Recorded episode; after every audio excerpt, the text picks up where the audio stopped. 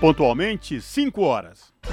Começa agora Jornal Brasil Atual, edição da tarde. Produção em parceria com Brasil de Fato. As notícias que os outros não dão.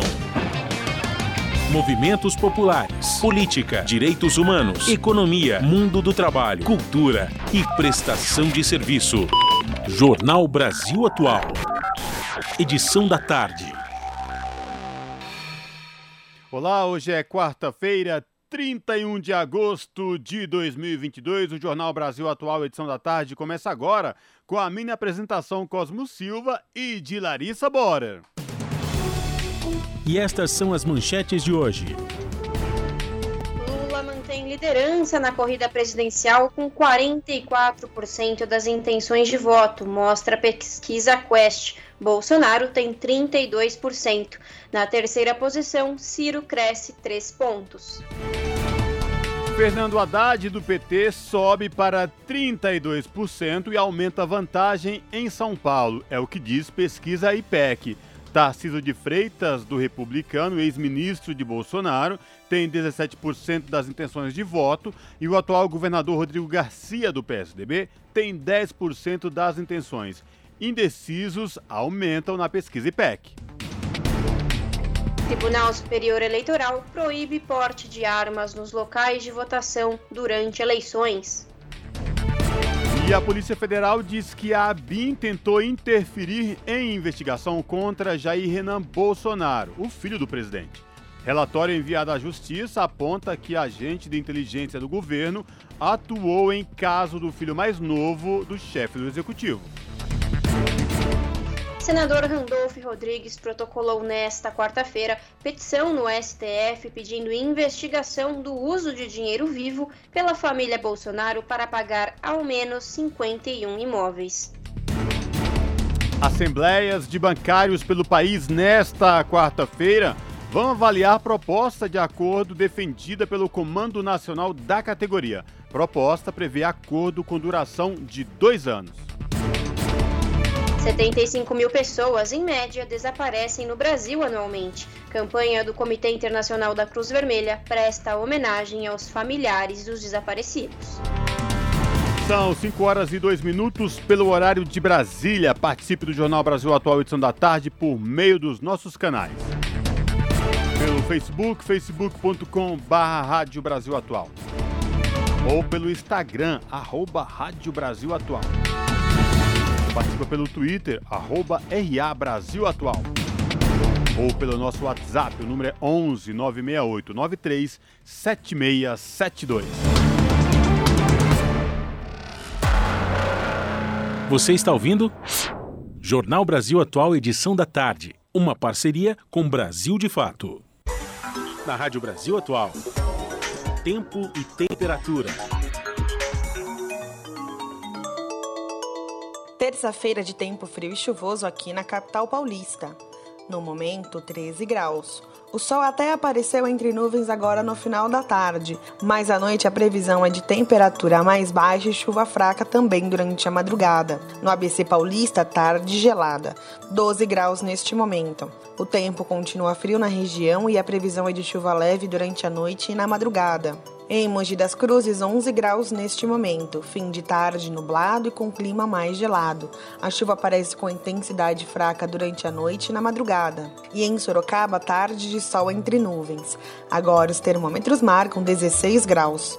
O final de tarde com ventinho gelado e algumas nuvens durante a noite. Previsão de chuva leve à noite e na madrugada. Juliana Almeida, Rádio Brasil Atual. Na Rádio Brasil Atual. Está na hora de dar o serviço. São 5 horas e 4 minutos pelo horário de Brasília. Vamos saber agora a situação do trânsito na cidade de São Paulo. A CT, que é a Companhia de Engenharia de Tráfego aqui na região, informa que neste exato momento são 33 quilômetros de lentidão em toda a cidade de São Paulo. Região Oeste com 11 quilômetros e Norte com 6 quilômetros são as regiões que apresentam maiores índices de lentidão aqui na capital de São Paulo. Trânsito aqui na Avenida Paulista, por enquanto, tranquilo. no sentido da consolação quanto no sentido do paraíso. E lembrando, hoje, quarta-feira, não podem circular no centro expandido veículos 5 e 6, placas 5 e 6, por conta do rodízio municipal. Situação de tranquilidade para quem pega o metrô aqui na cidade de São Paulo também, viu? Todas as linhas operam com situação de tranquilidade para os passageiros sem nenhuma intercorrência. E esta mesma situação se repete nos trens da CPTM, que é a Companhia Paulista de Trens Metropolitanos, que atende aí a capital e a grande São Paulo, incluindo o ABC Paulista. Linhas Rubi, Turquesa, Coral, Safira, Jade, Diamante e Esmeralda, todas operam em situação de tranquilidade para os passageiros. Situação de tranquilidade para você que ouve o Jornal da Rádio Brasil Atual, edição da tarde, e pretende se locomover até a Baixada Santista pelas rodovias Anchieta e Imigrantes. A Ecovias, que é a concessionária que administra o sistema Anchieta Imigrantes, informa que tanto para descer rumo à Baixada, como para quem sobe da Baixada ao ABC e à capital paulista, Trânsito tranquilo tanto pela Anchieta como rodovia dos imigrantes. Também com boa visibilidade no trecho de serra.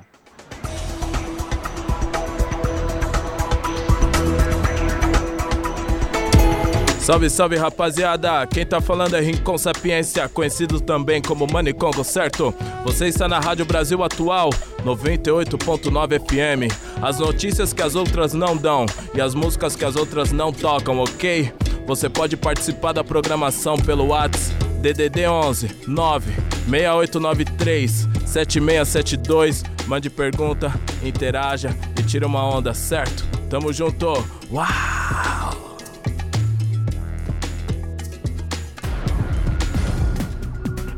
Jornal Brasil Atual. Edição da tarde.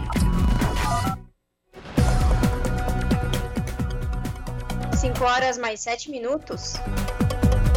Haddad sobe para 32% e aumenta a vantagem em São Paulo, diz pesquisa IPEC. Tarcísio tem 17% e atual governador Rodrigo Garcia 10%. E indecisos aumentam. Petista ganharia no segundo turno. Os detalhes com Talita Pires. O candidato Fernando Haddad do PT segue na liderança da corrida para o governo de São Paulo com 32% das intenções de voto, segundo o levantamento do IPEC, Inteligência em Pesquisa e Consultoria Estratégica, divulgado na noite desta terça-feira, dia 30. O ex-ministro Tarcísio de Freitas tem 17% e o atual governador, Rodrigo Garcia, 10%. Brancos e nulos são 15% do total. Já 20% dos entrevistados disseram que ainda não sabem em quem vão votar. No levantamento anterior, o número de indecisos era de 15%. É a primeira pesquisa do Instituto após o início do horário eleitoral gratuito na rádio e na TV. A vantagem de Haddad cresceu em comparação à pesquisa anterior. Em simulações de segundo turno, Haddad venceria ambos os concorrentes se o pleito fosse hoje. Contra Tarcísio, o petista teria 47% ante 31% do concorrente. Em eventual disputa com Rodrigo Garcia, Haddad teria 45% contra 29 pontos. O IPEC realizou 1.504 entrevistas entre os dias 24 e 30 de agosto. A margem de erro é de 3 pontos percentuais para mais ou para menos, e o levantamento está registrado no Tribunal Superior Eleitoral sob os números SP 00761 de 2022 e BR 03755 de 2022. Da Rádio Brasil de Fato, com informações da redação em São Paulo, Talita Pires. Brasil de Fato, uma visão popular nas eleições 2022. Acompanhe a cobertura completa no site brasildefato.com.br. Jornal Brasil Atual, edição da tarde, 5 horas e 9 minutos. E o Tribunal Superior Eleitoral admite preocupação com violência política nas eleições. E comissão da Câmara cobra ações do Ministério da Justiça para proteger eleitores, mesários e servidores da Justiça Eleitoral. O repórter José Carlos Oliveira tem os detalhes. O juiz auxiliar da presidência do Tribunal Superior Eleitoral, Marco Vargas, admitiu a preocupação da corte com o tensionamento político às vésperas das eleições. Vargas debateu a segurança do processo eleitoral durante audiência pública na Comissão de Legislação Participativa da Câmara dos Deputados. O juiz lembrou que o novo presidente do TSE, Alexandre de Moraes, criou um grupo de trabalho especificamente para prevenir a escalada de violência política. O Tribunal Superior Eleitoral tem procurado tomar inúmeras iniciativas para conter qualquer possibilidade de acirramento da violência política nas eleições. Esse grupo já tem tratado com as secretarias de segurança pública para medidas preventivas, possamos ter uma eleição segura, tranquila, transparente e em paz. Entre as medidas, Marco Vargas citou a análise do tribunal sobre suspensão do porte de arma nos dias de votação e a recente proibição de o um eleitor usar celular ou outro aparelho que leve à manipulação de filmagens para atacar as urnas eletrônicas. Durante a audiência, a coalizão em defesa do sistema eleitoral, formada por cerca de 200 entidades da sociedade civil, reforçou o pedido de fechamento dos clubes de tiro nos dias de votação e de restrições ao porte de armas registradas como CACs, usadas por colecionadores, atiradores desportivos e caçadores.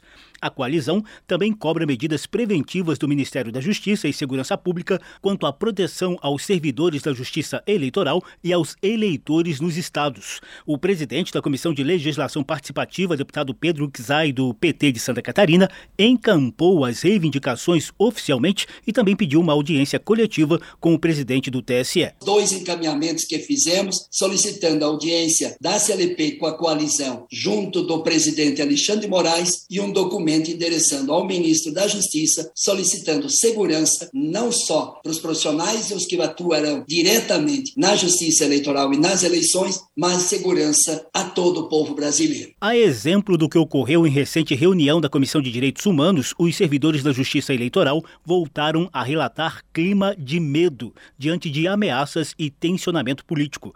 O diretor da Federação Nacional dos Trabalhadores do Judiciário e do Ministério Público, Manuel Souza, afirmou que o Brasil se transformou em laboratório de ascensão da extrema-direita, com práticas de fake news, teorias da conspiração, descrédito e suspeição das urnas e das instituições eleitorais. De um lado, o extremismo político, de outro lado, esse conjunto de teorias da conspiração e também o armamentismo de caráter nitidamente político é diante disso que a gente está colocado, e daí decorrem o vandalismo contra órgãos da justiça eleitoral, pichações, já houve tiros em fachada de tribunal eleitoral. E isso gera para os servidores um clima de medo. Representante da Associação Juízes para a Democracia, Cláudia Dadico criticou lideranças políticas que fomentam discursos ameaçadores em tom de ultimato, como ocorre nas redes sociais e nos outdoors sobre 7 de setembro, espalhados pelo país com frases do tipo é agora ou nunca.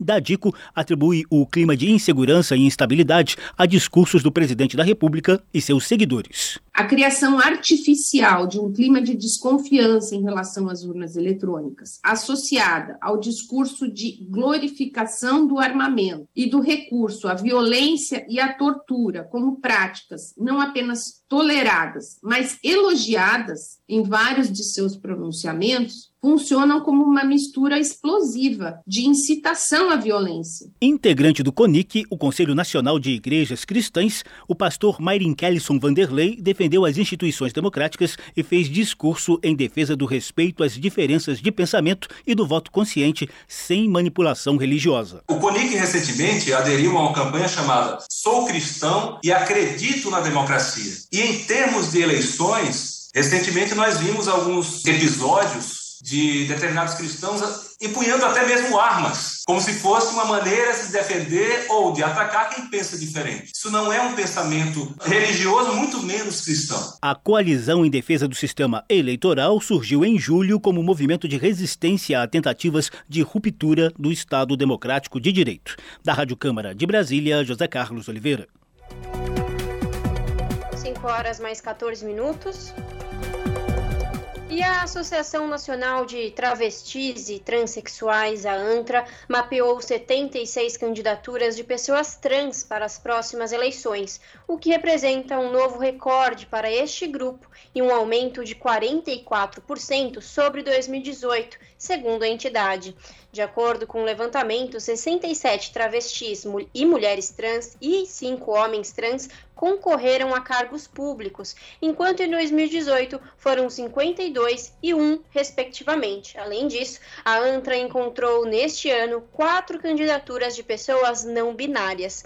Do total, 36 disputam vagas na Câmara dos Deputados, 39 nas Assembleias Legislativas dos Estados e um a deputado distrital. A associação apontou que há 49 candidatos que se declararam negros, 25 brancos e 2 indígenas. A maioria se concentra na região Sudeste, 34%, seguida pela Nordeste, 28%. A ANTRA criticou a ausência de dados governamentais do Tribunal Superior Eleitoral e dos próprios partidos sobre as candidaturas trans que considerem identidade e gênero como fator relevante na busca pela pela representatividade. Para mapear os candidatos trans, a ANTRA afirma que teve de recorrer a diversos mecanismos de busca e as redes sociais, além de grupos específicos de convivência para pessoas trans, e que o levantamento continuará sendo atualizado no site da associação. A ANTRA deverá lançar no dia 12 de setembro sua Agenda Nacional Transpolítica, com diretrizes sobre políticas públicas e ações que visam assegurar a cidadania e a garantia de direitos às pessoas trans. São 5 horas e 16 minutos. Tribunal Superior Eleitoral proíbe porte de armas nos locais de votação durante as eleições de dia 2 de outubro. Confira na reportagem de Vitor Ribeiro o plenário do Tribunal Superior Eleitoral restringiu o porte de armas dentro das sessões eleitorais. A decisão serve para os dois turnos das eleições, marcados para os dias 2 e 30 de outubro. Todos os ministros seguiram o entendimento do relator Ricardo Lewandowski. No dia da eleição e nas 48 horas que o antecedem, bem como nas 24 horas que o sucedem, não é permitido o porte de armas nos locais de votação e no perímetro de 100 metros que os envolve, salvo aos integrantes das forças de segurança em serviço e quando autorizados ou convocados pela autoridade eleitoral competente. Os ministros julgaram uma consulta feita pelo deputado federal Alencar Santana, do Partido dos Trabalhadores. O presidente do TSE, Alexandre de Moraes, destacou que quem descumprir essa decisão pode responder por dois crimes. A proibição de portar acarreta, se eventualmente descumprida, não só crime eleitoral, como também porte ilegal de arma naquele local. Na semana passada, o TSE já havia atendido a um pedido do Partido União Brasil para proibir a entrada de eleitores com telefone celular na cabine de votação. É uma medida para garantir o sigilo do voto. Também estão proibidas máquinas fotográficas e filmadoras. Da Rádio Nacional em Brasília, Vitor Ribeiro. 5 horas mais 18 minutos. Número de armas registradas nas mãos de caçadores, atiradores e colecionadores, os chamados CACs, atingiu a marca de 1 milhão. Os dados do Exército foram obtidos por meio da Lei de Acesso à Informação pelos institutos Igarapé e Sou da Paz. Os dados mostram que o número de armas nas mãos dos CACs quase triplicou desde dezembro de 2018, quando o presidente Jair Bolsonaro foi eleito. Desde então, o acervo desta categoria teve um aumento da ordem de 187% em todo o país. O número de armas passou de 350.600 e chegou a 1.006.725 em julho deste ano. Esse arsenal de 1 milhão de armas está, de acordo com os registros militares, nas mãos de 673 CACs, 673 mil CACs. Os CACs podem adquirir de revólveres a fuzis de repetição. As pessoas que têm registro, como atiradores, por exemplo, têm o direito de possuir até 60 armas, sendo 30 de uso restrito, como os fuzis. Os caçadores podem ter até 15 armas com alto poder de fogo. Não há limite de armamento para colecionadores. Em números absolutos, o estado de São Paulo foi o que registrou o maior crescimento de armas registradas, de acordo com os dados da segunda região militar do Exército.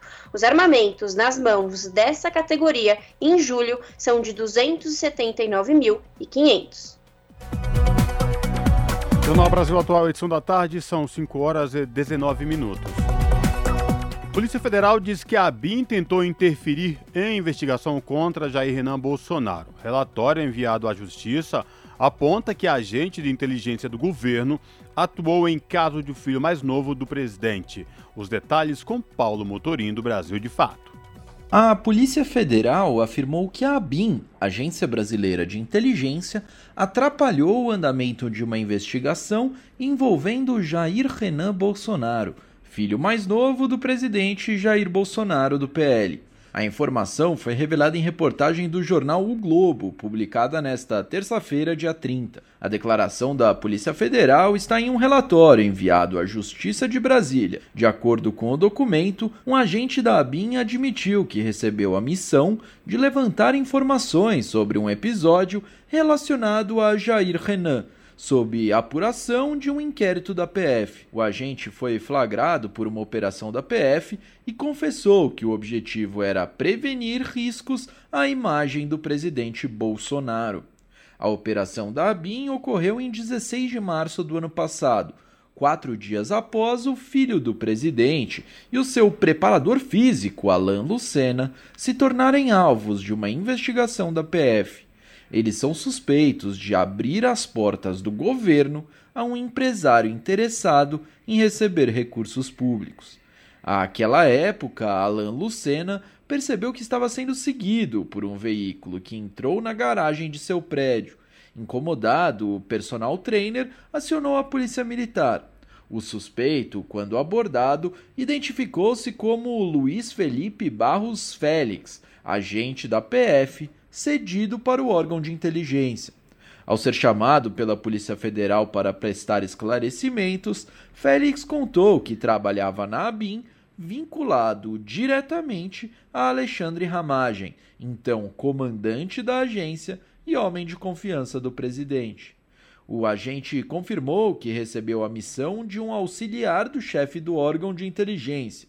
O intuito era levantar informações sobre o paradeiro de um carro elétrico avaliado em 90 mil reais, que teria sido doado a Jair Renan e ao seu personal trainer por um empresário do Espírito Santo interessado em ter acesso ao governo federal. De acordo com o agente Félix, o objetivo era saber quem estava utilizando o veículo. O documento da Polícia Federal traz uma versão diferente cita diretamente que a referida diligência, por lógica, atrapalhou as investigações em andamento e que mudou o estado de ânimo do investigado. O relatório parcial também cita que a interferência da ABIN pode ter estimulado os investigados a combinarem versões a respeito dos fatos e diz que não há justificativa plausível para a diligência da ABIN. Procurada pelo jornal o Globo, a ABIN afirmou em nota que não há documentos oficiais sobre a operação. Além disso, cita que o agente de Polícia Federal Luiz Felipe Barros Félix não faz parte dos quadros da ABIN desde 29 de março de 2021. O desligamento de Félix do órgão de inteligência ocorreu 13 dias após ele ter sido flagrado em missão.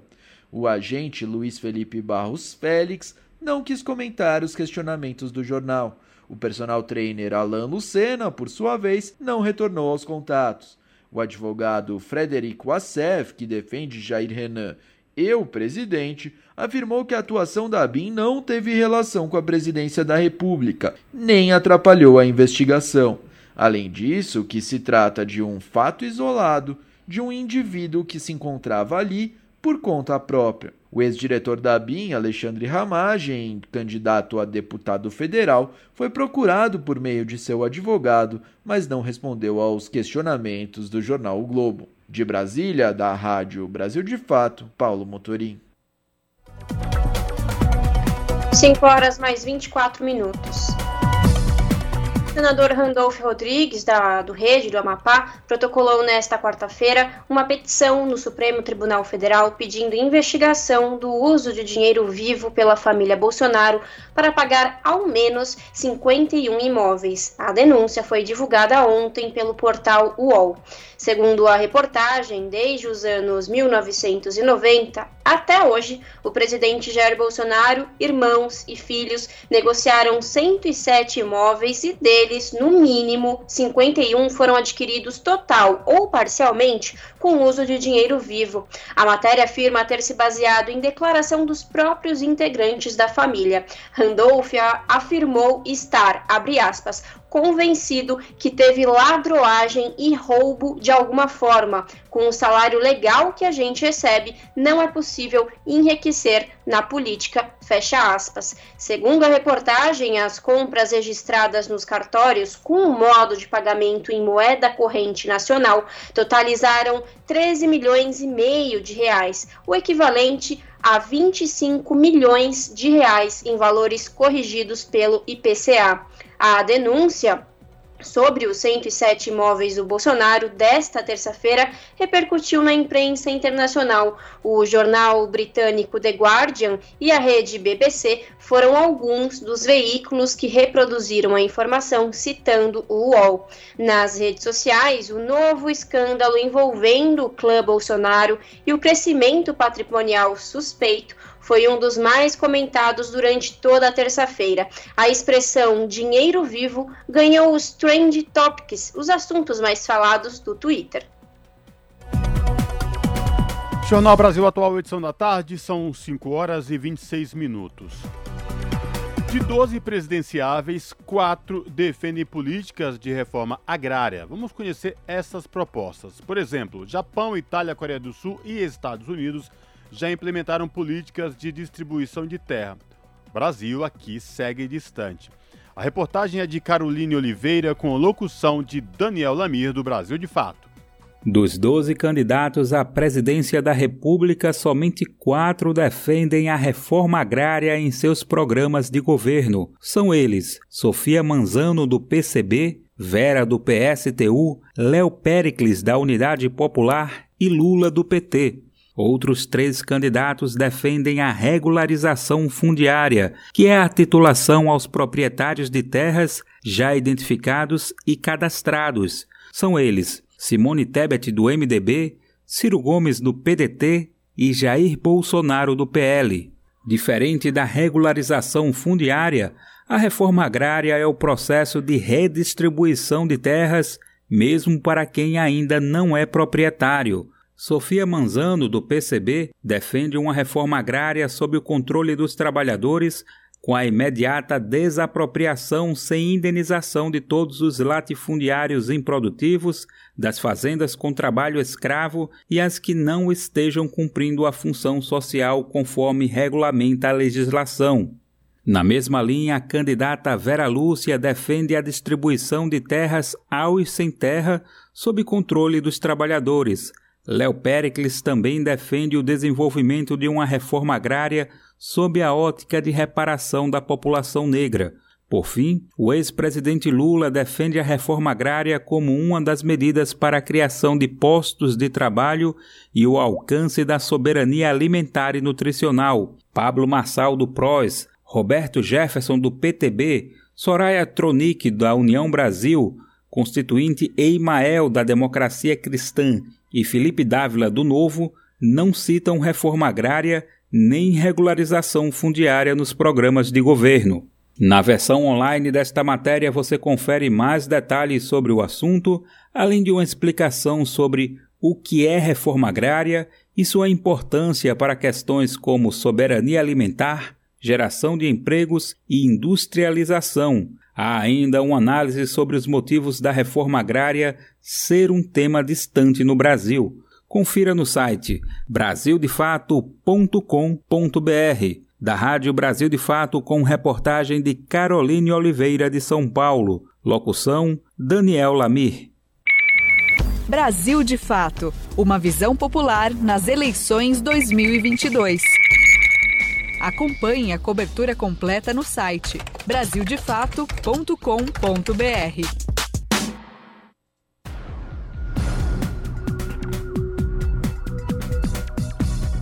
o nosso contato agora no Jornal da Rádio Brasil Atual é com Eduardo Maretti, o Eduardo Maretti, que é repórter do portal da Rede Brasil Atual, redebrasilatual.com.br. Olá, Maretti, prazer falar contigo, tudo bem? Boa tarde, Cosmo, tudo bem você? Boa tarde, ouvintes. Marete. Sol, sol e frio. Verdade. Marete, diga lá, quais destaques do portal da RBA você traz para os nossos ouvintes nesta quarta-feira? Bom, Cosmo, é, hoje a gente é, amanheceu com a, com a informação da nova pesquisa da Quest, né, que, que mostra um rigoroso cenário é, de estabilidade na, na, nas intenções de voto para presidente da República. Né? Bolsonaro não, não passa de 32%, assim como um mês atrás, né, 15 dias atrás, ele subiu um pouco para 33%, na margem de erro continuou com 32% e o Lula 44% como há duas pesquisas atrás. Então, o Lula, então, o Lula, mas o Lula com 32%, ele mantém, quer dizer, é, o que está sendo mais impressionante, todos os analistas, sejam jornalistas, sejam analistas políticos ou de pesquisa, têm observado com muita, é, com muita firmeza, é, é, exatamente a imutabilidade da, da, da, do cenário todas as pesquisas mostram a mesma coisa, né? Elas variam um ponto para cima ou para baixo e, e mas assim a, a, estabilidade ela é total há muito tempo, né? Então é, a gente está vendo o consoli, completamente consolidado o cenário entre Lula e, e, e Bolsonaro. Agora existe o, o que existe de fato talvez seja uma coisa um pouco é, não, uma, uma, uma, notícia não muito boa para o Lula é exatamente o fato de que a, as pesquisas, de modo geral, elas, elas estão apontando para um crescimento, embora pequeno, mas um crescimento que pode acenar para uma tendência da Simone Tebet, né, do MDB e do Ciro Gomes do PDT. Se eles continuarem crescendo, quanto mais crescem os dois candidatos aí que estão muito dificilmente, muito, muito dificilmente vão conseguir alguma coisa, a não ser é, ameaçar aí o, o, o, primeiro turno do Lula. Ou seja, quanto mais cresce a Simone e o Ciro, mais difícil fica o Lula ganhar no primeiro, levar no primeiro turno, né? O que vai fazer com que a é previsto que o Bolsonaro vai, se, se já é feroz, né, na, nos ataques, nas fake news e tudo mais, vai ser muito complicado em outubro, né? Agora, Marete, é, nessa pesquisa da Quest, onde ela traz os números totalmente consolidados e estáveis, é, muito se esperava que isso, esse cenário pudesse mudar com a propaganda eleitoral gratuita, as entrevistas na televisão, mas ao que tudo indica, vem se consolidando não só na Quest, como no, no IPEC, antigo, antigo Ibope, e outras pesquisas, não é, Marete? É, tem uma, uma coisa muito interessante, né, né observar em torno disso que você fala aí, é que, que é também o Auxílio Brasil, né, Cosmo? Aí, é, tanto na questão que, da avaliação do governo Bolsonaro, quanto da intenção de voto das pessoas que recebem o Auxílio Brasil. Porque o, né, você falou, né, começou a campanha, teve aquele, aquele, aquelas sabatidas da semana passada no Jornal Nacional, né?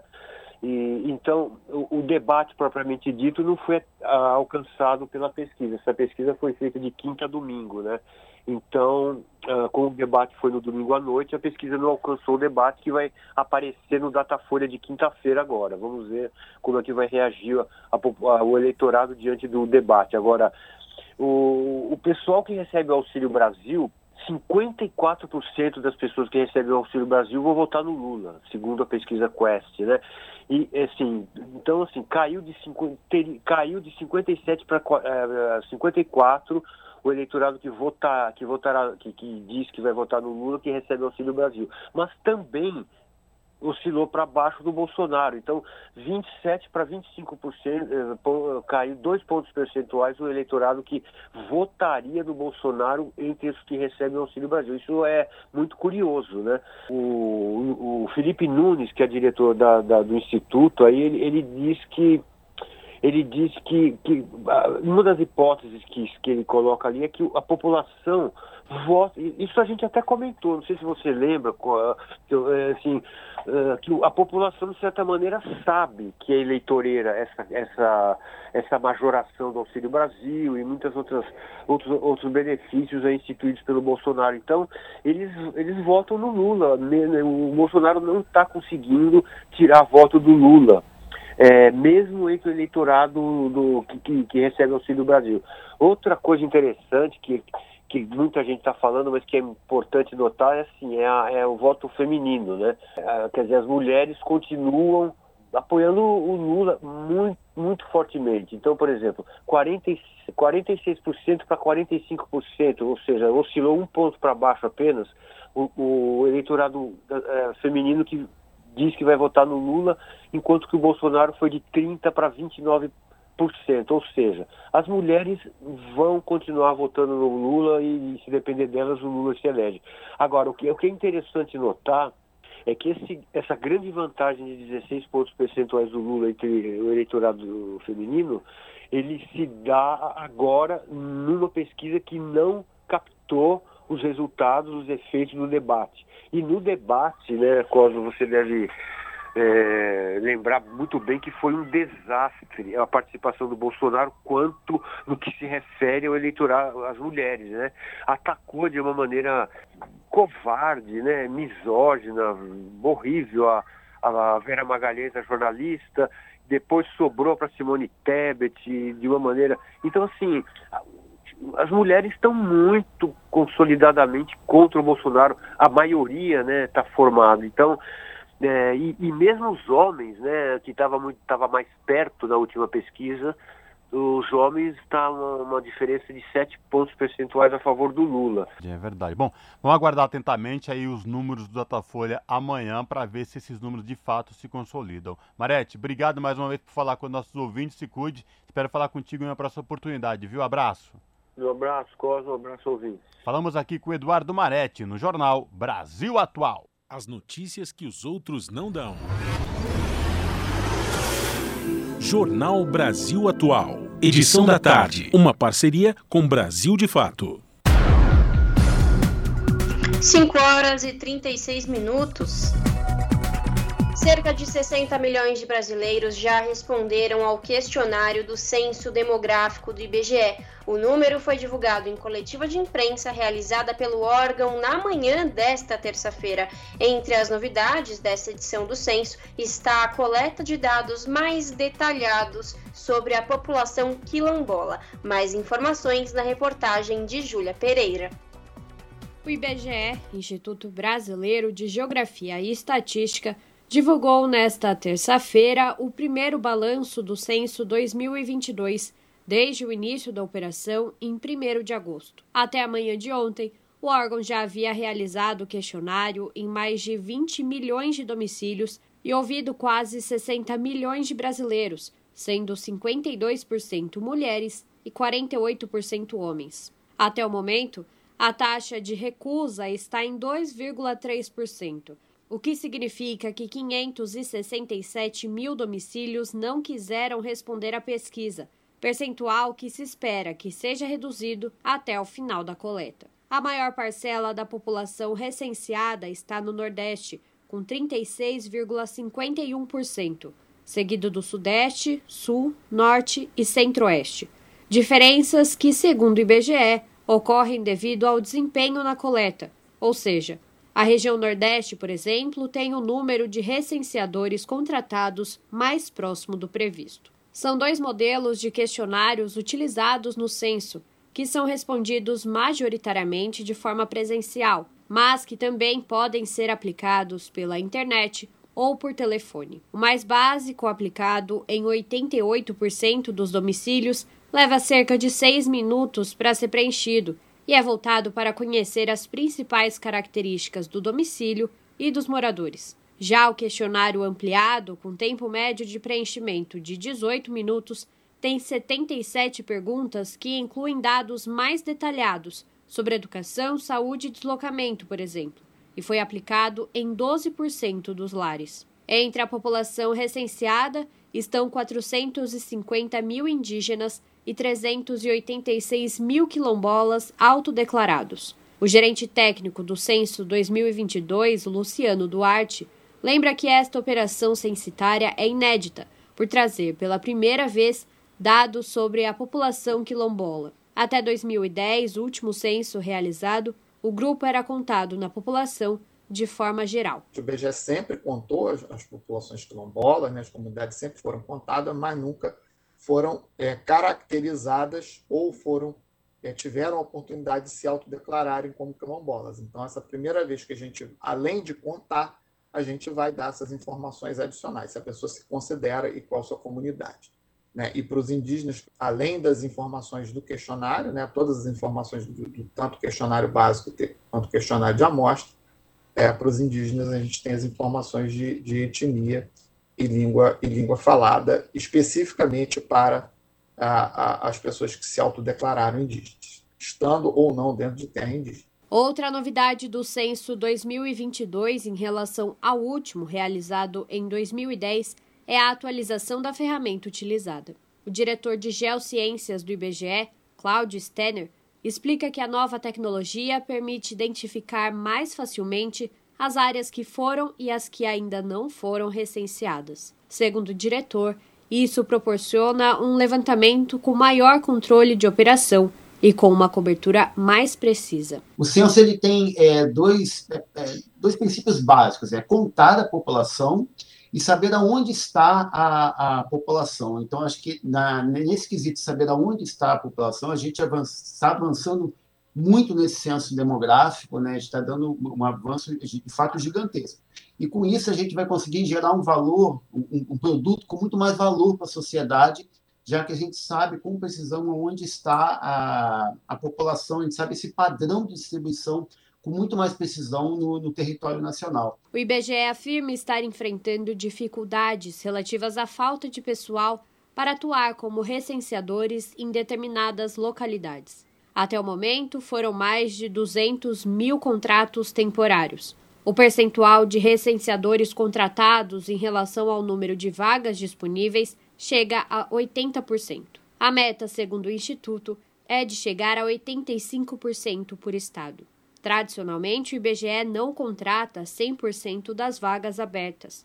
Mesmo assim, a equipe admite que há dificuldade de chegar à meta desejada nos estados de São Paulo, Mato Grosso, Goiás, Paraná e Santa Catarina. Segundo o coordenador de recursos humanos do IBGE, Bruno Taranto Malheiros, isso ocorre devido aos diferentes índices de desemprego entre os estados. Então, hoje a gente pode observar que a gente tem problemas é, graves e pontuais em algumas unidades, Mato Grosso, São Paulo, os estados do Sul, né, Santa Catarina, Paraná, são estados que a gente tem uma situação de emprego melhor, e aí a gente acaba tendo menos pessoas disponíveis para fazer o processo seletivo do IBGE. Não, não desconsideramos abrir novos processos seletivos. Na verdade, é certo que abriremos, assim que encerrar esse divulgar, a gente já vai estar abrindo um novo processo seletivo, o que também é muito comum nas operações censitárias. A gente vai realizando processos complementares o tempo inteiro para ir repondo aquelas vagas ou que a gente não conseguiu preencher ou que estavam preenchidas e por algum motivo o recenseador saiu, seja porque o contrato dele terminou, seja porque é, não tem mais setor próximo para ele realizar, enfim, por qualquer motivo. O prazo previsto pelo IBGE para a finalização da coleta de dados do censo 2022 vai até o dia 31 de outubro. O Instituto planeja visitar moradores de cerca de 75 milhões de domicílios até a data. Júlia Pereira, Rádio Brasil Atual e TVT. Jornal Brasil Atual, edição da tarde, são 5 horas e 43 minutos. A Receita Federal paga o quarto lote de restituição do imposto de renda nesta quarta-feira. O quarto lote do imposto de renda também contempla algumas restituições residuais de anos anteriores. A reportagem é de Vitor Ribeiro. A Receita Federal paga o quarto lote da restituição do imposto de renda nesta quarta-feira.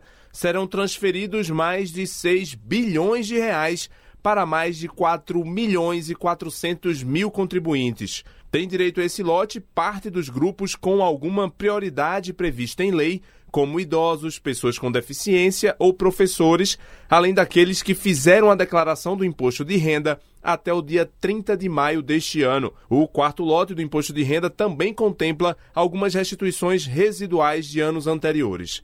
O pagamento da restituição é feito na conta bancária informada na declaração, de forma direta ou por indicação de chave Pix. Se por algum motivo o crédito não for depositado, o contribuinte pode reagendar o depósito por algum dos canais de atendimento do Banco do Brasil. Da Rádio Nacional em Brasília, Lucas Por Deus Leon. 5 horas mais 44 minutos. Senado aprova o Fundo Garantidor de Habitação Popular. As mudanças no fundo devem garantir novos financiamentos imobiliários para famílias de baixa renda sem novos aportes da União. A reportagem é de Beatriz Arcoverde. O Senado aprovou nesta terça-feira a medida que autoriza o uso do Fundo Garantidor de Habitação Popular em financiamentos do programa Casa Verde Amarela. O texto segue para sanção presidencial. A matéria foi aprovada também nesta terça na Câmara dos Deputados e prevê a cobertura do fundo a imóveis usados ou já existentes. Anteriormente, a MP previa a cobertura apenas de imóveis novos. As mudanças no fundo devem garantir novos financiamentos imobiliários para famílias de baixa renda, sem novos aportes da União. Hoje, o fundo já cobre o pagamento das prestações do imóvel em caso de desemprego do mutuário com renda mensal familiar de até 5 mil reais, além de assumir o saldo devedor em caso de morte e invalidez permanente. Parlamentares também incluíram um dispositivo que permitirá tratamento especial a microempreendedores individuais, MEI, e microempresas na cobrança de comissão pecuniária de fundos, com finalidades específicas que tenham a participação da União. Com isso, essas empresas terão um custo reduzido ao contratar empréstimo. Com informações da Agência Brasil, Beatriz Arcoverde, da Rádio Agência Nacional. 5 horas e 46 minutos. Assembleias de bancários pelo país nesta quarta-feira vão avaliar proposta de acordo defendida pelo Comando Nacional da categoria. Depois de 70 dias de campanha, quase 20 reuniões e muitos impasses, a proposta apresentada já na madrugada desta quarta-feira pela Federação Nacional dos Bancos, a FENABAN, prevê acordo com duração de dois anos. Inclui reajuste salarial um pouco abaixo da inflação prevista agora, mas com ganho real em 2023 prevê ainda aumentos acima da inflação oficial para vales alimentação e refeição e cálculo da participação nos lucros e resultados, a conhecida PLR. Além disso, os representantes dos bancários destacam a inclusão de novas cláusulas em temas considerados importantes, como o trabalho em home office e o assédio sexual. Após muita mobilização da categoria, os banqueiros recuaram e conquistamos um acordo histórico, porque mantém direitos e traz conquistas importantes como o teletrabalho no combate ao assédio sexual e com cláusula para as questões de metas e assédio moral, afirmou a presidenta do Sindicato dos Bancários de São Paulo, Osasco Região, Ivone Silva, uma das coordenadoras do Comando de Campanha Nacional dos Bancários.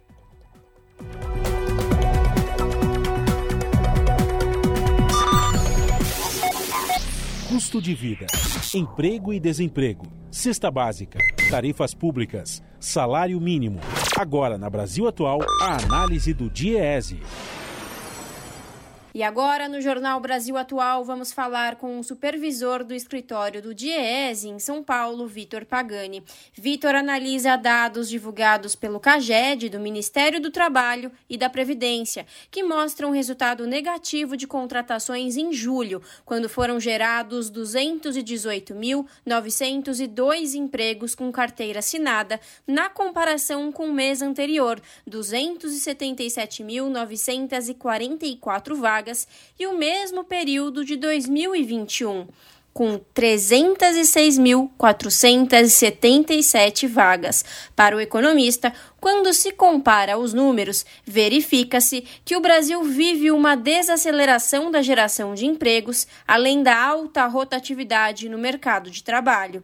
Vamos acompanhar. A gente observa uma desaceleração da geração de empregos no país. Né? Então, a gente verifica que é, o ritmo de geração de empregos é, diminui, né, tanto em relação ao mês anterior, ao mês de junho de 2022, quanto ao mesmo mês do, mei, do ano passado, né, ao mês de julho de 2021. Né. Chama atenção também, Glauco, a alta rotatividade no mercado de trabalho. Né? Então, para que houvesse é, esse resultado né, de 218 mil é, vagas formais, foram realizadas é, 1 milhão e 890 mil admissões, né? E 1 milhão 670 mil desligamentos, demissões, né? O que mostra que há, há um aumento da rotatividade no trabalho, portanto, as pessoas estão permanecendo menos tempo no mesmo emprego, né? E os vínculos gerados são mais instáveis, né? É, são menos seguros, né? Então, o trabalhador ele é contratado, mas ele não sabe quanto tempo ele vai permanecer empregado, né? Um outro dado é, importante é em relação ao salário médio de admissão. Né? Então, a gente observa que houve um pequeno aumento né, do no mês de julho em relação a junho, ao mês anterior, mas quando a gente compara ao mesmo mês do ano passado, né, a gente compara julho de 2021, a gente vê que é, há uma queda no rendimento médio real né, do salário de admissão, de contratação. Né? Então, é um salário também, em média, bastante baixo, né? ele é inferior a dois mil reais, fica ali em R$ 1.926. Então, a gente é, tem esse quadro de desaceleração da geração de empregos, né? um recuo no número de vagas criadas, né? e também com salários relativamente baixos. Né? É, esse aumento aqui é, do salário médio real que houve nesse último mês, ele é bastante insuficiente para compensar as perdas né, que os trabalhadores vêm sofrendo, vêm acumulando no, nesse nesse último período, né, é recorrente essa perda. Né? Isso se deve a, ao baixo dinamismo né, da atividade econômica e, sobretudo, à inflação, né, que permanece bastante elevada é, e persistente. Né? Então, uma inflação que aumenta o custo de vida do trabalhador, né, reduz o seu poder de compra e, mais grave ainda, como é uma inflação que está sendo puxada pela alta do preço dos alimentos, né? então é, impossibilita o trabalhador muitas vezes de fazer o consumo básico né, para sua família. O CAGED ele é o Cadastro Geral né, de Emprego e Desemprego, ele é um registro administrativo do Ministério do Trabalho e Previdência, e ele capta né, esse fluxo do emprego, né, quantos trabalhadores estão sendo admitidos, contratados e quantos trabalhadores estão sendo desligados, demitidos. Né? E ele se refere apenas a esse universo do emprego formal no setor privado. Né? Quando a gente olha os dados da PNAD, do IBGE, a gente, a gente capta as informações também do emprego informal né? e das taxas de desemprego que continuam bastante elevadas. Né? É, o total de desempregados que tem feito uma busca ativa por um novo posto de trabalho, ele supera os 10 milhões né, de trabalhadores e trabalhadoras no Brasil. Então, é, é outro dado que demonstra né, como é, não há ainda uma retomada da atividade econômica consistente né, que esteja possibilitando a geração de empregos de qualidade. Né? Nós ainda temos um mercado de trabalho bastante debilitado, né, em que pese uma relativa melhora né, em alguns indicadores. Né. Acabamos de ouvir Vitor Pagani, supervisor do escritório do DIEESE, Departamento Intersindical de Estatística e Estudos Socioeconômicos, aqui no jornal Brasil Atual. Jornal Brasil Atual, edição da tarde, são 5 horas e 54 minutos. Estudantes podem negociar a dívida do financiamento estudantil a partir de setembro. Alunos inscritos no CAD Único podem ter desconto de até 99% do valor consolidado da dívida do FIES. A reportagem é de Mariana Lemos, com locução de Rodrigo Durão, do Brasil de Fato. Começa no mês de setembro o processo de renegociação das dívidas dos estudantes que ingressaram em universidades particulares por meio do FIES e que não conseguiram pagar as parcelas do financiamento. O prazo para solicitar a renegociação vai até 31 de dezembro desse ano. Qualquer estudante que tenha firmado o contrato de financiamento até o ano de 2017 e esteja com débitos em aberto pode solicitar a renegociação juntamente ao agente financeiro do contrato do FIES. As condições de pagamento vão variar de acordo com o caso de cada estudante, levando em conta, por exemplo, o tempo de atraso e a condição socioeconômica. A aplicação de juros seguirá o padrão do sistema especial de liquidação e custódia e as parcelas devem ser de no mínimo 200 reais.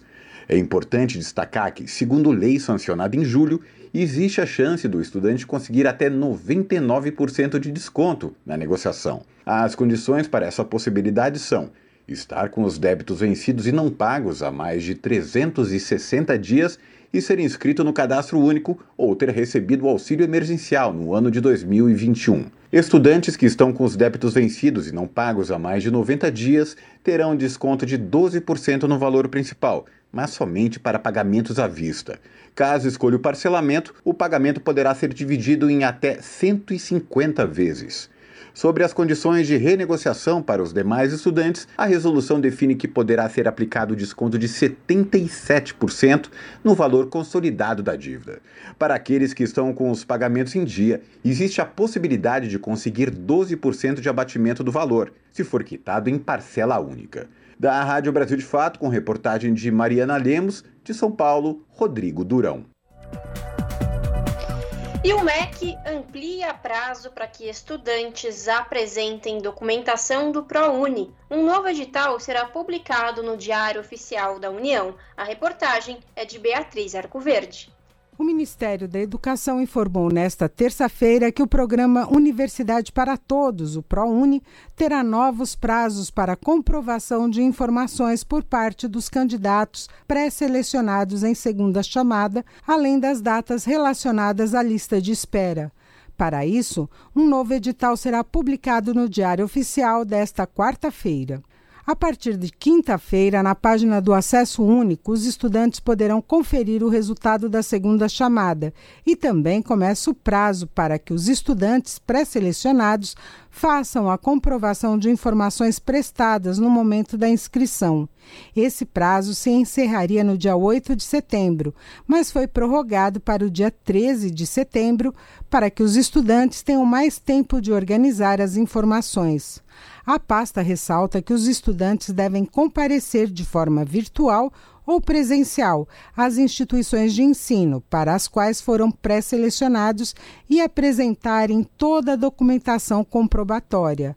Além do resultado da segunda chamada, o edital informará as novas datas para o aluno que quiser participar da lista de espera ele deverá manifestar seu interesse nos dias 21 e 22 de setembro e aguardar a divulgação do resultado, que será disponibilizado no dia 26 de setembro. Quem for pré-selecionado nesta fase deverá entregar toda a documentação até 30 de setembro. Com informações da Agência Brasil, Beatriz Arcoverde, da Rádio Agência Nacional.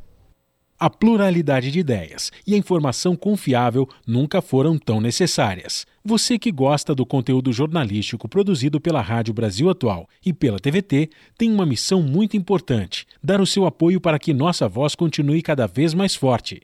Jornalismo independente, com responsabilidade com a notícia e com a democracia, só é possível com a participação e o apoio popular. Acesse o site catarse.me/tvt Faça a sua assinatura e nos ajude com sua contribuição. Rádio Brasil Atual e TVT. Compromisso com a notícia. Compromisso com você. Alô galera, aqui é o Fred04 do Mundo Livre SA. Você está ouvindo a Rádio Brasil Atual 98.9 FM. Aqui você vai sacar as notícias que as outras não dão e as músicas que as outras não tocam. Participe da programação pelo WhatsApp 968937672. Beijão. Salve, salve família, firmeza total. Aqui quem fala é o Dexter, sensacional. Eu também estou plugado, sintonizado na Rádio Brasil Atual, 98.9 FM. Pontualmente 18 horas. Rádio Brasil Atual. Para sugestões e comentários, entre em contato conosco por e-mail redação@jornalbrasilatual.com.br ou WhatsApp DDD 11 96893 7672. Acompanhe a nossa programação também pelo site redebrasilatual.com.br.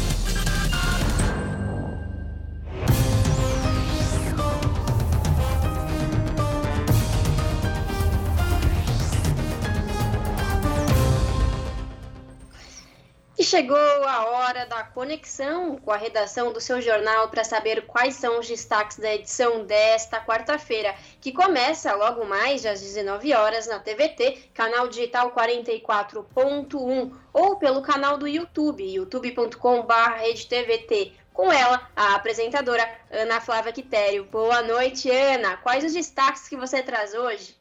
Olá, Lares e Cosmo, uma excelente noite a vocês e a todos os ouvintes da Rádio Brasil Atual. E vamos de destaques da edição desta quarta aqui no seu jornal. Hoje teve novo levantamento sobre as intenções de voto para a presidência da República, feito pelo Instituto Paraná Pesquisas, que indica o que todas as outras já vêm mostrando há muito tempo Lula segue em primeiro como preferido dos brasileiros para o cargo a partir de 2023.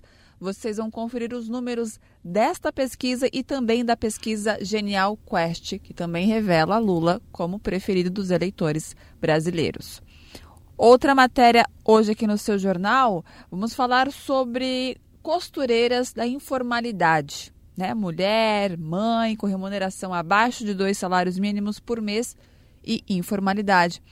Esse, gente, é o retrato da costureira da região metropolitana de São Paulo, como mostra a pesquisa Mulheres na Confecção, estudo sobre gênero e condições de trabalho na indústria da moda. O levantamento inédito foi divulgado pelo Escritório das Nações Unidas de Serviços para Projetos, ONU Mulheres, Ministério Público do Trabalho. E vocês vão acompanhar na reportagem da Daiane Ponte.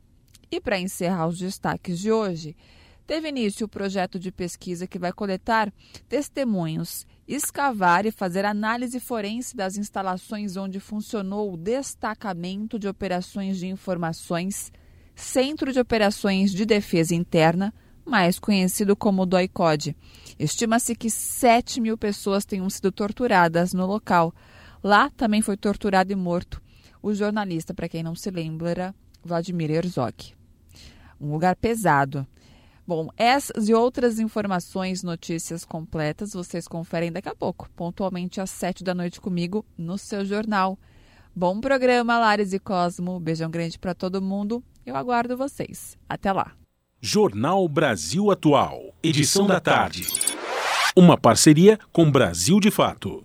Conheça os nossos candidatos e candidatas. Vote nos candidatos do Podemos. Defender os idosos é preservar o seu próprio futuro. Vou lutar pelos seus direitos. O trabalho vai continuar. Para deputado estadual, Fábio Faria de Sá, 19252. Na vida, tudo tem o seu tempo. o nosso chegou. É hora de renovação. Estadual Palito 19222. É hora de um deputado estadual fiscalizar a saúde pública. Vote Anderson Martins 19600. Olá, meus amigos. Encontrei na política um caminho para te abençoar. Aureliano 19147. Eu sou Edson Aparecido e quero ser senador para defender São Paulo. Não faz sentido São Paulo mandar 716 bilhões dos nossos impostos para Brasília e só voltar 47. Isso precisa acabar. Só com um pouco desse dinheiro a gente pode resolver de vez a falta de moradia aqui em São Paulo.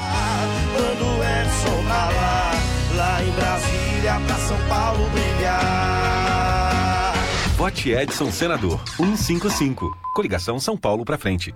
Eu sou o Rodrigo, o novo governador. O que, que você faz quando tem uma dúvida? Checa no Google, né? Vai lá, dá um Google no meu nome, Rodrigo Garcia. Você vai descobrir que eu tô há 27 anos trabalhando por São Paulo. Trabalhei com cinco governadores diferentes. Casei com a minha primeira namorada, a Lu. Tenho três filhos. Você vai ver também que eu tenho quatro cachorros, dois coelhos e um gato. E lá em casa, todos convivem muito bem. Eu tô aqui para proteger São Paulo dessa guerra política que só atrasou o Brasil. Então vai, dá um Google aí.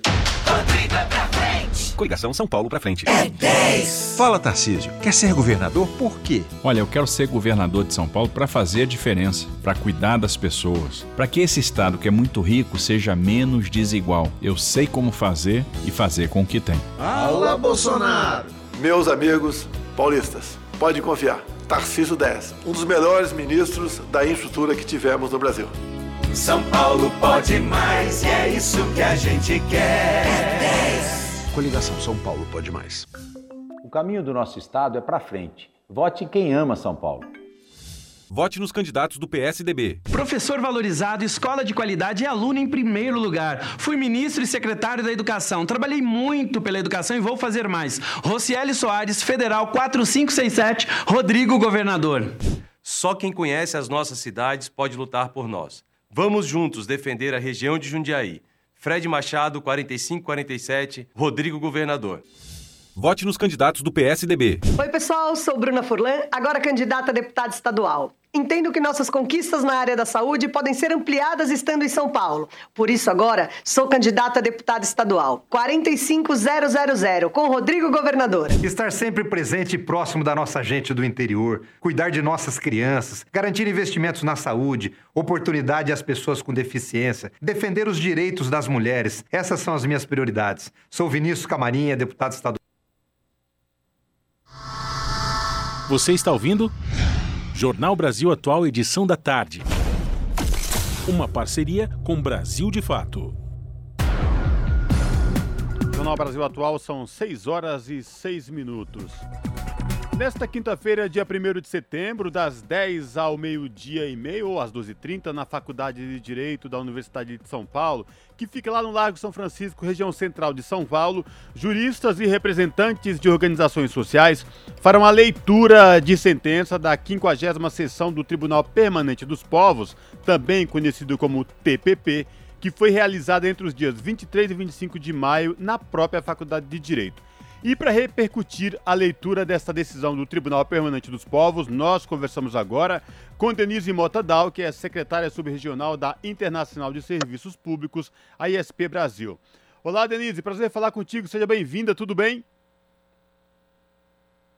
Olá, boa noite, tudo bem. Denise, fala pra gente, ao longo desta semana, o Jornal Brasil Atual Edição da Tarde vem repercutindo aí o dia 1 de setembro, que vai ser a leitura da sentença do julgamento de Jair Bolsonaro no Tribunal Permanente dos Povos, realizado em maio. Este, esse julgamento e a denúncia foi feito por várias entidades, entre elas a Comissão Arnes de Direitos Humanos, a Articulação dos Povos Indígenas do Brasil, a PIB, Coalizão Negra por Direito e a Internacional de Serviços Públicos. Denise, qual o papel de uma possível condenação feita pelo Tribunal Permanente dos Povos em relação ao governo de Jair Bolsonaro por por, é, enfim, acusado aí de por contra os direitos humanos, genocídio dos povos indígenas e também pessoas que morreram, perderam a vida durante a pandemia de Covid-19. Eu queria que você trouxesse para a gente aí a avaliação do que vai ser esse julgamento e o que isso pode acarretar no futuro. Bem, Cosmo, essa possível condenação do presidente Jair Bolsonaro, ela é muito significativa.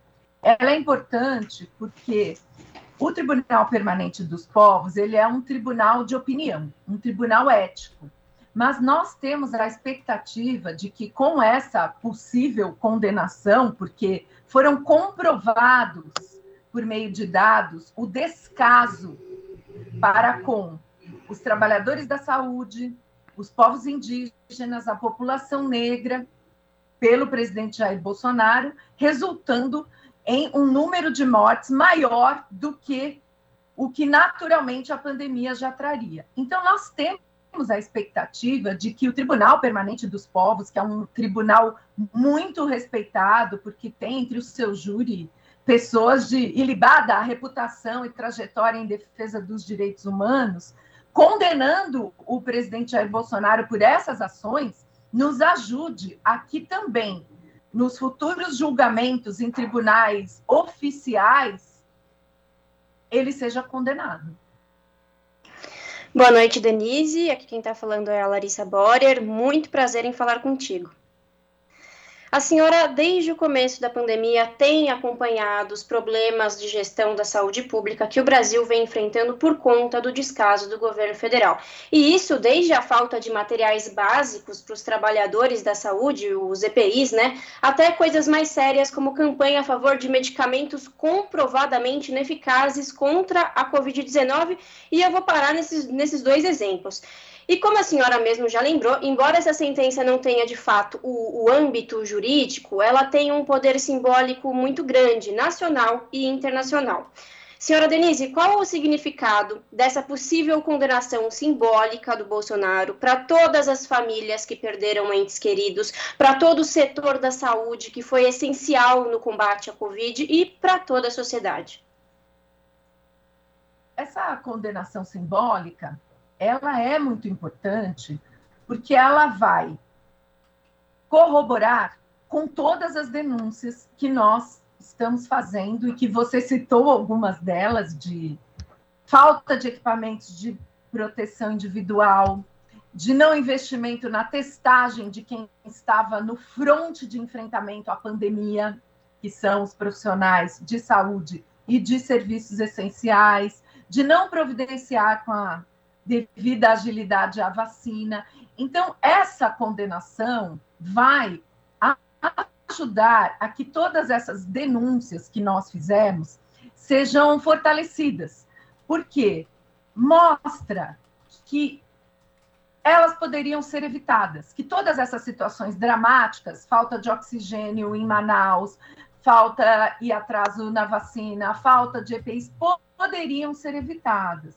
Por exemplo, quando você fala, Larissa, da questão da cloroquina, Bom, existe a Secretaria de Gestão do Trabalho em Saúde, do Ministério da Saúde. Inclusive, a gestora responsável por essa secretaria foi fazer um depoimento na CPI da Covid no Senado. Essa secretaria é a responsável por articular ações do Ministério da Saúde junto aos estados e municípios, junto ao Conselho Nacional de Secretários Estaduais de Saúde, o Conselho Nacional de Secretários Municipais de Saúde, em uma política de gestão do trabalho, de gestão de pessoal, que capacite, proteja, garanta que os equipamentos sejam distribuídos para quem estava, né, Normalmente, e no momento da pandemia, para quem estava ali na, no combate e atendendo a população. Pois bem, a secretária de Gestão do Trabalho foi na CPI e confirmou que no auge da pandemia e sendo avisada de que faltaria oxigênio em Manaus, ela foi fazer capacitação de profissionais de saúde para o uso da cloroquina. Então, não é só que o governo ele foi omisso, ele atrasou ações que precisariam ser agilizadas. Ele implementou ações erradas, incorretas, equivocadas e na contramão das orientações sanitárias. Eu acho que esse é o agravante. Não é só um governo atrasado ou lento nas respostas necessárias, é que o governo explicitamente trabalhou na contramão do que eram as orientações da ciência. Eu acho que esse é o foco da denúncia. E o resultado: mortes desnecessárias de profissionais de saúde, é, pessoas exaustas, porque são jornadas extensas, desgastantes, com medo de se contaminarem, de contaminar suas famílias, sofrimento psíquico, população mal atendida, não tendo o atendimento necessário, justo e adequado. Portanto, muitas das ações do governo foram ações ineficazes, não foram só ações lentas, atrasadas, fora do time, foram ações explicitamente incorretas e equivocadas, pelo menos no que diz respeito às normas sanitárias recomendadas, inclusive pela própria Organização Mundial de Saúde. Na ocasião do julgamento em maio, ele foi feito de forma simultânea aqui no Brasil, direto da Faculdade de Direito, e também lá de Roma, na Itália. A sentença também será lida de forma remota, simultânea. Como será? Explica para a gente como que é esse procedimento. E também ela contará, imagino eu, com os presentes de todos os membros que estiveram na denúncia, na sentença, na leitura da sentença. É isso mesmo? É isso mesmo. A leitura será feita amanhã, a partir das 10 horas, na Faculdade de Direito da USP, no Largo São Francisco, na cidade de São Paulo, transmitida online e inclusive com uma sessão em Roma e uma sessão aqui no Brasil. Estaremos novamente a PIB, a Coalizão Negra e a Comissão Arnes, que é a articuladora de todo esse processo, e será transmitido online pelo YouTube da Comissão Arnes toda a sessão. E nós, da Internacional de Serviços Públicos, estaremos, junto com essas entidades, participando e fazendo uma avaliação da sentença que esperamos condene Jair Bolsonaro e faça justiça a todas as denúncias que nós realizamos, é, denúncias que foram baseadas em dados, em pesquisas, em situações verificadas em loco, em depoimentos dos povos indígenas, em depoimentos da população negra, depoimentos de profissionais de saúde que durante toda a pandemia tiveram que acompanhar o adoecimento, infelizmente muitas vezes as mortes de colegas por essa ausência de uma política eficaz de proteção a quem estava tentando salvar vidas no fronte de enfrentamento à pandemia de Covid-19. Perfeito. E, e uma coisa que Sabe, uma coisa que eu gostaria de acrescentar é que, para nós, sindicalistas, é muito importante que as condições de trabalho, que a luta por trabalho decente esteja explicitamente, porque teoricamente ela é, mas esteja explicitamente também articulada com a luta por direitos humanos.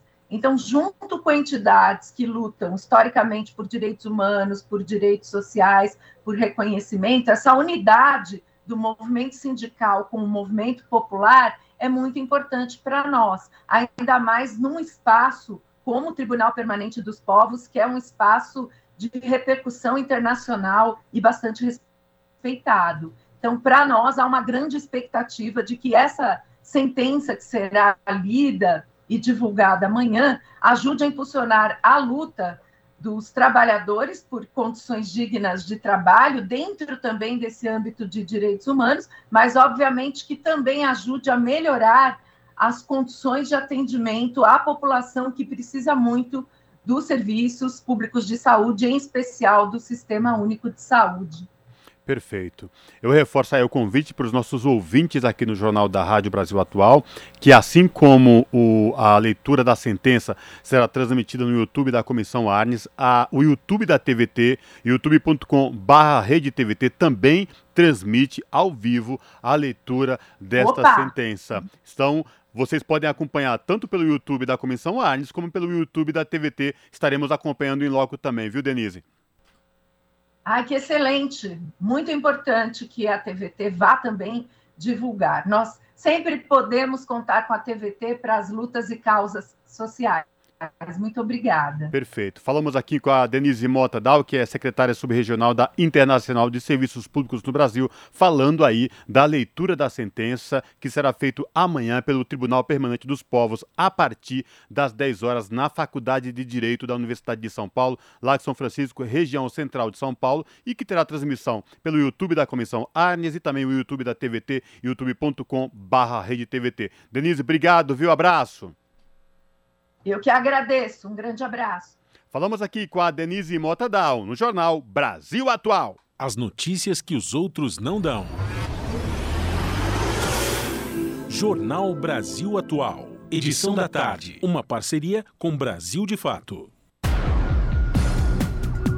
6 horas mais 19 minutos sair em busca de um ente por anos e não ter nenhuma resposta, a não ser a angústia, é a realidade de milhares de pessoas familiares de desaparecidos no país e no mundo. Uma campanha do Comitê Internacional da Cruz Vermelha, em parceria com a ONG Playing for Change, diz às famílias: vocês não estão sozinhas na busca por seus entes. Confira na reportagem de Camilo Mota.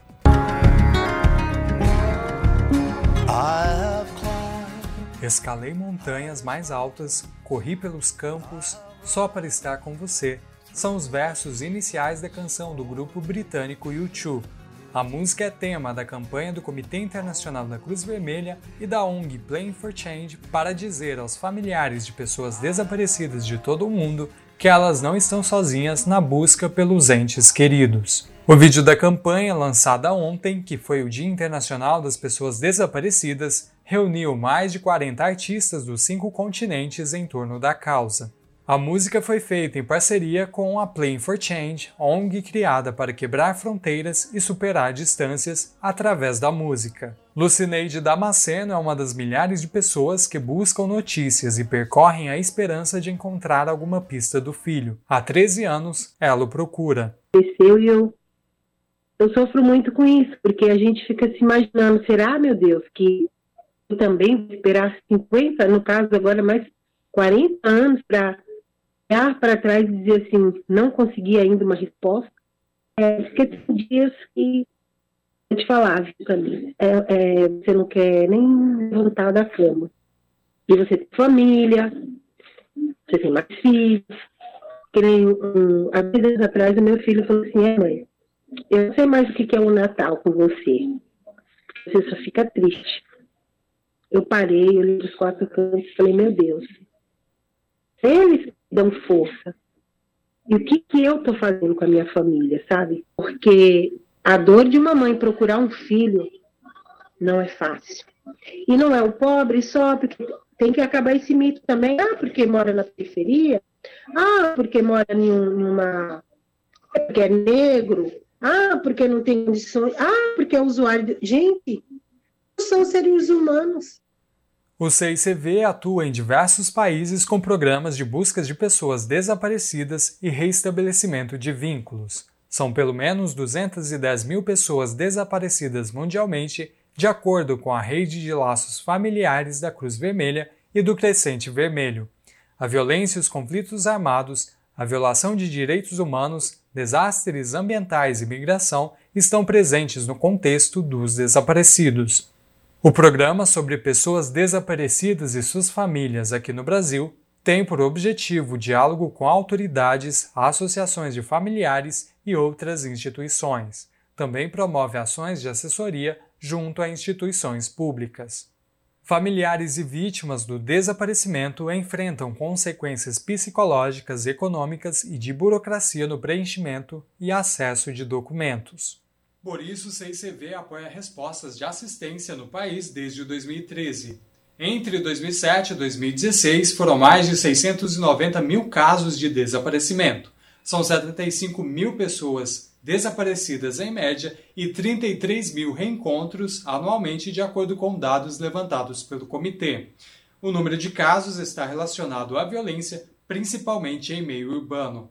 Larissa Leite, coordenadora do programa Pessoas Desaparecidas e Suas Famílias, do CICV, relata que muitas delas se colocam em situações de risco durante a procura de um ente. Para além do, próprio desaparecimento em si, que pode significar violações de direito, pode ter relação com violência ou problemas de proteção de pessoas vulneráveis, o desaparecimento, em si é um fato grave, também gera consequências, né, é, para aquelas pessoas que ficam, que ainda não têm resposta sobre isso. E o que nós vemos é que a dimensão dessas consequências é tão grande quanto o tamanho do problema. São necessidades de que esteja organizado um mecanismo que possa receber os registros de desaparecimento e que possa buscar pelas pessoas desaparecidas, mantendo as famílias atualizadas sobre o que está sendo feito. Quando um mecanismo deste está funcionando, essas famílias podem ter certeza, podem ter pelo menos a certeza de que a busca está acontecendo e elas podem evitar se colocar em situações de perigo, que são situações que nós vemos que muitas famílias acabam é, se colocando, né? Elas, elas publicam seus telefones, se colocam, divulgam as circunstâncias de desaparecimento, vão a lugares perigosos, gastam todo o dinheiro que tem para fazer atividades de busca, muito porque uh, elas não se sentem suficientemente amparadas pela certeza de que o processo de busca está sendo feito pelas autoridades. O direito internacional humanitário e o direito internacional dos direitos humanos estabelecem que Estados têm a obrigação de esclarecer o destino e paradeiro de pessoas desaparecidas. A Lei Nacional 13.812 de 2019 estabelece que a busca e localização de desaparecidos são considerados prioridade com caráter de urgência, determinando que as investigações devem ser realizadas até a localização das pessoas. Camilo Mota, Rádio Brasil Atual e TVT. Você está ouvindo? Jornal Brasil Atual, edição da tarde. Uma parceria com Brasil de Fato.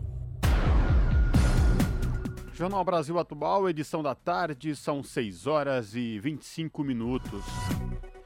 Morre o último líder soviético Mikhail Gorbachev aos 91 anos, o líder da extinta União Soviética. A União Europeia afirma que o político soviético abriu o caminho para uma Europa livre. Os detalhes com Daniel Lamir, do Brasil de Fato. O ex-líder soviético Mikhail Gorbachev morreu na noite desta terça-feira, dia 30 de acordo com o Hospital Clínico Central, a morte dele ocorreu após uma doença grave e prolongada. Nascido no dia 2 de março de 1931, Gorbachev realizou duas das principais reformas de abertura da União Soviética, a Perestroika, na proposta de reconstrução, e a Glasnost, para transparência. Com a reestruturação do bloco, a União Soviética teve suas primeiras eleições em 1989, processo pelo qual o líder tornou-se o primeiro e o último presidente soviético. Em agosto de 1991, um grupo de líderes soviéticos tentou tirá-lo do cargo, anunciando a criação do Comitê Estatal para Estado de Emergência, mas o golpe fracassou. Gorbachev renunciou ao cargo de presidente em dezembro de 1991, depois que os líderes da Rússia, Ucrânia e Bielorrússia assinaram um pacto de Belovestkaya para liquidar a União Soviética e criar a Comunidade dos Estados Independentes. Depois de deixar a política, ele criou e dirigiu a Fundação Gorbachev, que estuda os problemas da história da Rússia e do mundo. Celebrado no Ocidente por ser responsável por terminar a Guerra Fria sem derramamento de sangue, o político recebeu o Prêmio Nobel da Paz em 1990. Já nas ex-repúblicas soviéticas, o legado de Gorbachev é controverso, considerando a profunda crise que atingiu a região nos anos seguintes às suas políticas. O presidente russo Vladimir Putin manifestou profundas condolências pela morte de Gorbachev e enviará um telegrama para sua família e amigos pela manhã. O comunicado foi do porta-voz do Kremlin, Dmitry Peskov, citado pela agência RIA Novosti.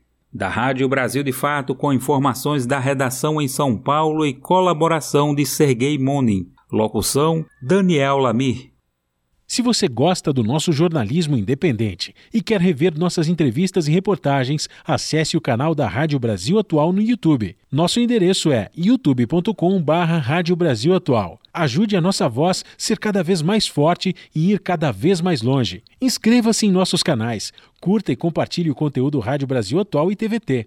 Rádio Brasil Atual e TVT. Compromisso com a notícia, compromisso com a democracia, compromisso com você na Rádio Brasil Atual. Tempo e temperatura. A quinta-feira, na região da capital paulista, o clima começa a esquentar.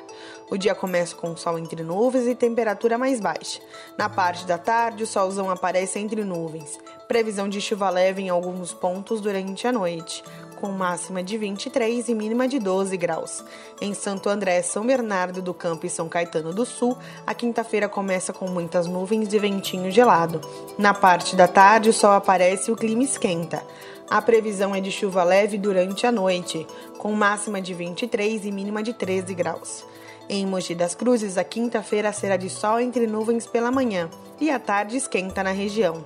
Há possibilidade de chuva fraca durante a noite e a madrugada com máxima de 20 e mínima de 11 graus. Em Sorocaba, quinta-feira será de solzão. O dia começa entre nuvens e o clima esquenta. Possibilidade de chuva fraca em algumas localidades no período da noite, com máxima de 27 e mínima de 12 graus. Juliana Almeida, Rádio Brasil Atual.